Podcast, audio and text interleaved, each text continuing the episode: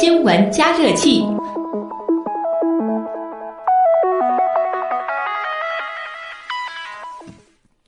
下面这个话题呢，咱们来说一说肥胖啊。嗯，呃，平日里呢，人们打招呼，特别是女孩子啊，现在好像很流行这样一句话，就是呀，你瘦了。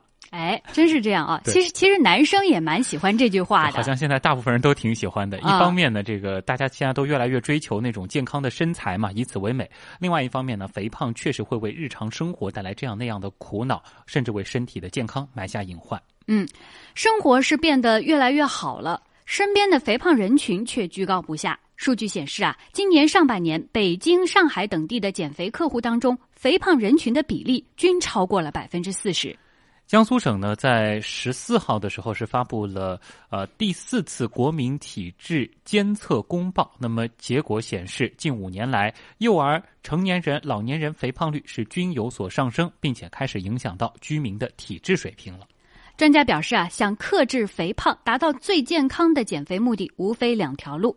其实呢，也是老人家经常说到的，一个呢就是管住嘴，另外一个呢就是迈开腿。没错啊。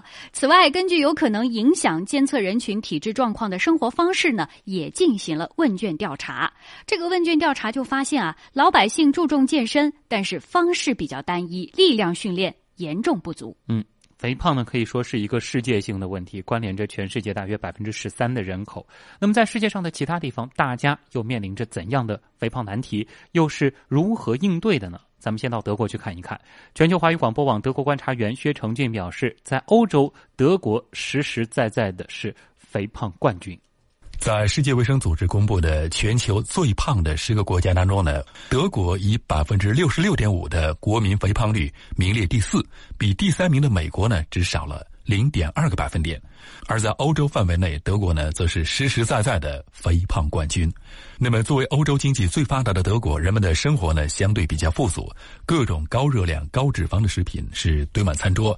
平时呢有疏于运动、出行有汽车等代步工具，所以呢导致德国人是越来越胖。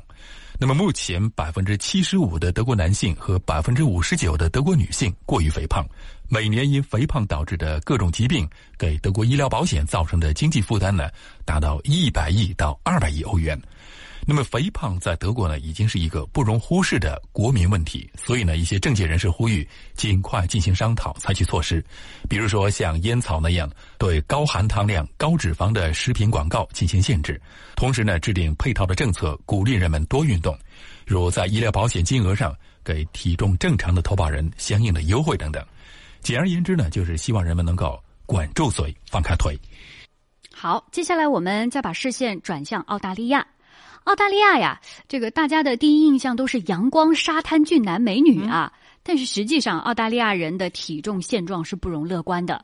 世界知名的医学杂志《柳叶刀》二零一四年的一份统计报告显示，澳大利亚肥胖儿童的人数已经占到了百分之二十五，成年人的肥胖率已经高达百分之六十三。这一数据是超过了世界上绝大多数的国家。全球华语广播网澳大利亚观察员胡芳介绍说，由于肥胖率的猛增，从天上的急救飞机到地上的担架呀，很多设施的承载量都在跟着扩容呢。